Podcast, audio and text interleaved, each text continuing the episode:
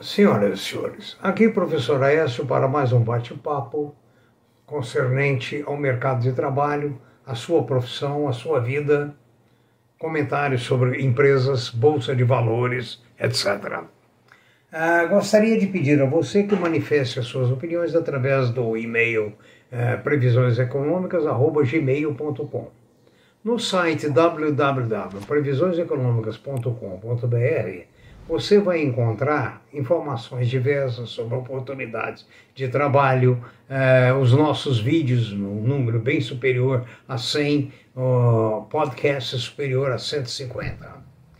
Enfim, e dê o seu like, por favor, e, além de inscrever-se em nossos uh, podcasts, nossos vídeos, porque a nossa recompensa é a sua participação. Não temos patrocinadores e não recebemos nada pelo trabalho que apresentamos e que esperamos que seja lhe útil, tanto para o estudante como para o profissional, porque ninguém domina todas as áreas, nem eu e nem ninguém. Os comentários aí é que a China não vai realmente conseguir evitar a falência da Evergrande. Esse é o comentário que se tem a respeito dessa, dessa empresa que cresceu demais e não tem hoje liquidez, não tem condições de pagar seus compromissos. Com isso, muita coisa será arrastada no mercado. Ah, o dólar continua, até pelo menos ontem, a se a desvalorizar frente ao real. Agora, até quanto e até quando, eu não sei. Hoje nós vamos falar sobre aposentadoria. A aposentadoria é um prêmio ou é um castigo? Acredito que seria um prêmio se você estiver inútil, doente, sem condições de trabalhar. Mas do contrário, eu considero a aposentadoria, que as gerações anteriores sempre louvaram porque queriam ficar após os 50 anos de idade à toa, ah, pescando, sentado na praça, como aconteceu com meus antepassados e que eu testemunhei. As gerações mudaram, as coisas mudaram, a energia mudou. Quando você aposenta, em primeiro lugar você perde o seu grupo, o convívio com o seu grupo de trabalho. Normalmente não será convidado para as festas do grupo. O Natal não terá aquela festa bacana com todo mundo. Você não vai é, aguardar as férias, o retorno para ver os colegas. Uh, há exceções. Uma exceção acontece comigo. Uh, eu fui diretor, eh, coordenador de cursos na Universidade de Franca. Tínhamos uma turma com a qual sempre, ao fim de cada semestre, nós celebrávamos as nossas vitórias, nossos trabalhos, nossos erros, nossos acertos e etc. Esse grupo permaneceu junto e é o primeiro grupo. Eu trabalhei no Japão, trabalhei na Austrália, Brasília, São Paulo, Santo Antônio da Platina, Passos, Minas Gerais e Rio de Janeiro. Nenhum lugar o grupo permaneceu, exceto o Rio de Janeiro, que éramos muito unidos. Éramos 17 e hoje dois apenas existem. Eu e meu ex-chefe, querido Joaquim Ferreira Amaro. Grande economista, grande administrador, pelo qual eu tenho muito respeito. Mas dos 17, 15 já foram para a casa do pai. Então veja bem, a aposentadoria tem muitos enfoques e caberá a você, ao final desse vídeo, ver o que, que ele enquadra e o que, que não lhe enquadra. Eu me recordo, quando eu era administrador do Banco do Brasil, no Rio, que certos clientes iam todos os dias ao banco, iam ao terminal de saldo todos os dias.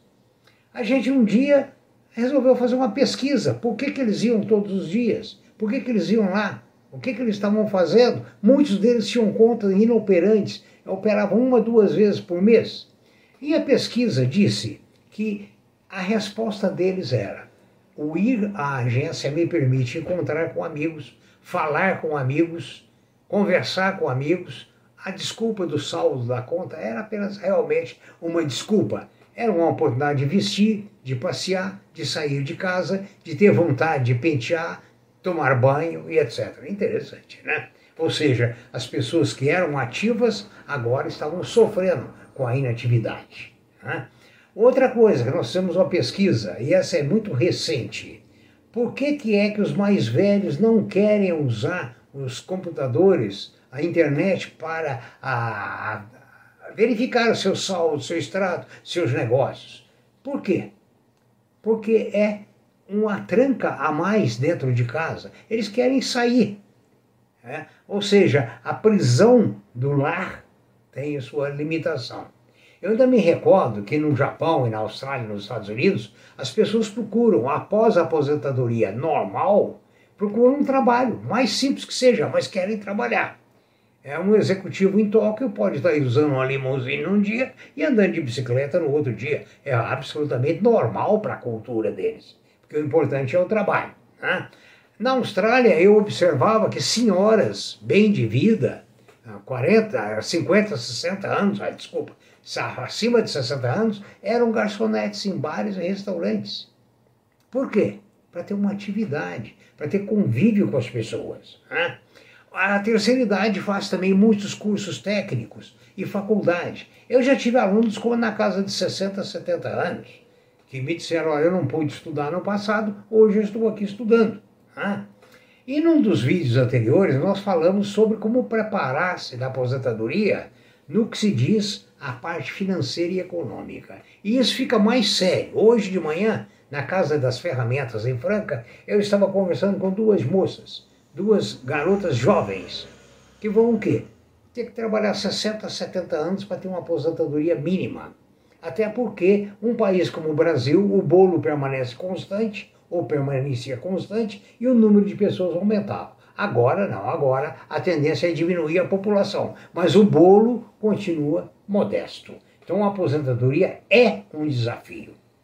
Naquele vídeo eu recomendei que você faça diversos investimentos, se você puder. Me recordo na CNN que um senhor entrevistado falou: Olha, quando eu trabalhava, eu comia frutas e verdura todos os dias. Eu ganhava três salários mínimos por mês. Hoje eu não trabalho, estou aposentado, estou com pouco mais de um salário. Não como frutas, não como verduras. É muito sério. A terceira idade pesa. Eu estou nela e sei como é. Então vamos falar sobre planos de aposentadoria da, privados e seus engodos eu vou pegar uma reportagem do Silvio Crespo, que escreve para o UOL, em que ele diz: os planos de aposentadoria da previdência privada são um excelente negócio para os bancos e para as corretoras. Já para os clientes, ele diz que desconhece alguém que tenha carregado até o fim um desses planos e esteja satisfeito. Né? Ou seja, que tenha dado aquele retorno. Ele deixa claro que esses planos de previdência são os planos que nós vamos fazer daqui a pouco, VGBL e PGBL. Os planos de aposentadoria das empresas em que o aluno, ah, desculpa, em que o funcionário contribui e a empresa contribui, normalmente são sérios e são bacanas. É lógico, tem exceção. O dos Correios, por exemplo, assaltaram.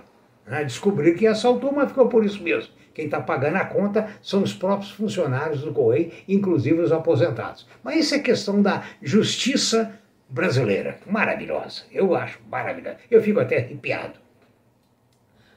Então, essa previdência corporativa é um modelo muito bom, muitas empresas o têm, empresas governamentais e não governamentais. Eu mesmo faço parte de um fundo de pensão que hoje me possibilita ter um padrão de vida menos ruim, ou quer dizer, razoável ou bom. Aliás, o meu é bom. Hum?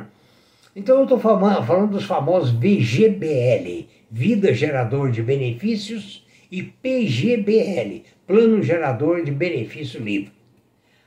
A vantagem da previdência privada, a única grande vantagem, é a facilidade que você tem. Se você morrer, esse valor passará a ser distribuído proporcionalmente entre seus filhos ou entre seus herdeiros, sem a necessidade de advogado, custas judiciais e etc é única. Agora, ele fala, por que, que eu abandonei a previdência privada? Né? Ele, falou que foram várias decepções e foca no seguinte: depois de alguns anos de aportes regulares, fiquei algum tempo sem, sem fazer contribuição e fui resgatar. Na hora de resgatar, ele teve uma surpresa enorme. O, o investido foi deduzido de 25% a título de imposto de renda. Né? Então você vê o seguinte: um abatimento, que esse plano permite um abatimento de 12% na base do cálculo no seu imposto de renda. Por outro lado, você paga imposto de renda na hora do resgate, sobre o valor total. A alíquota varia de 35% a 10%. Veja bem, o fundo, você até dois anos você perde 35%. Fora ah, o carregamento, fora as comissões do banco ou da financeira. De dois a quatro anos você perde 30%. Se você ficar de 4 a 6 anos, você perde 25%. De 6 a 8 anos, você perde 20%. E de 8 anos a 15 a 10, você perde 15%. Acima de 10 anos, você perde só 10%.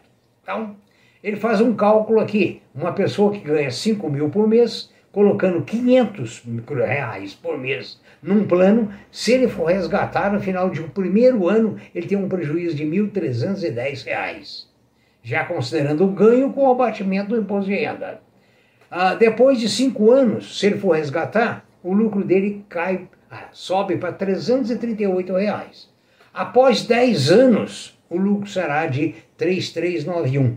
Após 10 anos. 3.391. Agora, observa bem, se você aplicar a mesma quantia num investimento a 5% ao ano, o seu lucro será 2.902, certo? Depois, isso se você aplicar num plano de 5% de rentabilidade, certo?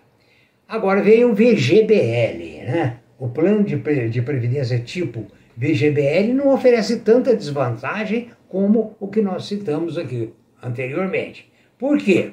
Ele incide imposto de renda apenas sobre o rendimento e não sobre o valor aplicado. Isso o VGBL. O PGBL é sobre o valor aplicado. Aqui no VGBL é sobre o rendimento. Então ele é mais humano. Né? Ele é, uma, vamos dizer, o retorno dele é melhor. Né? Agora, veja bem, analise direitinho, porque você planejando o seu futuro, você precisa otimizar as suas economias hoje para ter um resultado muito bom no amanhã. Né? E, conforme eu disse, eu quero aqui nesse vídeo render minhas homenagens ao meu grupo da Universidade de Franca, que até hoje me prestigia, me convidando para as festas, para as comemorações, e isso eu quero dizer que é uma exceção. Porque normalmente, quando você aposenta e sai do grupo, você está fora daquele métier, etc. Na próxima, no próximo vídeo, nós vamos falar sobre os países que contratam brasileiros. Eu não vou continuar o assunto porque o vídeo fica muito extenso e o YouTube não apreciará. Então fica aqui minhas homenagens aos meus caros colegas da Universidade de Franca. Muito obrigado, tenham todos um bom dia.